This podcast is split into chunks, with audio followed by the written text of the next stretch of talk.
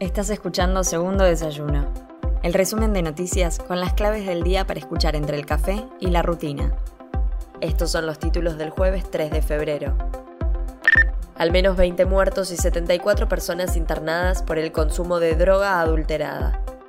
El fiscal que interviene en la causa aseguró que aún no se sabe con qué fue adulterada la cocaína, pero que se trataría de un hecho adrede el Ministerio de Salud bonaerense constituyó un comité de emergencia para seguir la evolución de los casos en tiempo real y en articulación con los servicios de toxicología de la red bonaerense. El gobierno negocia una canasta de 100 productos para comercios de barrio, el secretario de Comercio Interior, Roberto Feletti, mantuvo una serie de reuniones con representantes de supermercados, mayoristas y comercios de proximidad con el objetivo de conformar una canasta de 100 productos con precios cuidados que se pueda implementar en los comercios de baja escala de todo el país.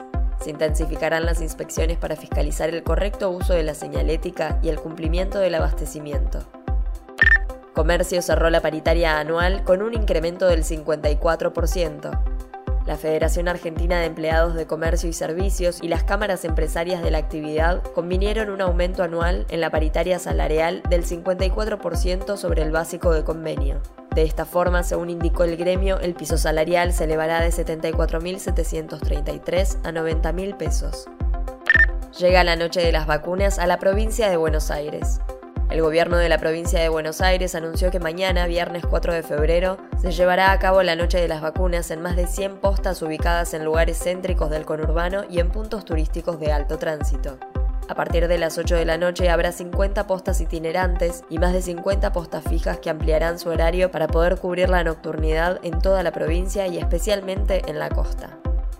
El Ministerio de Turismo ya trabaja en el programa Previaje 3, la secretaria de Promoción Turística, Janina Martínez, reconoció que desde el Ministerio de Turismo y Deportes está trabajando en el programa Previaje 3 con el foco puesto en el consenso y la inversión turística y para poder convertirlo en ley.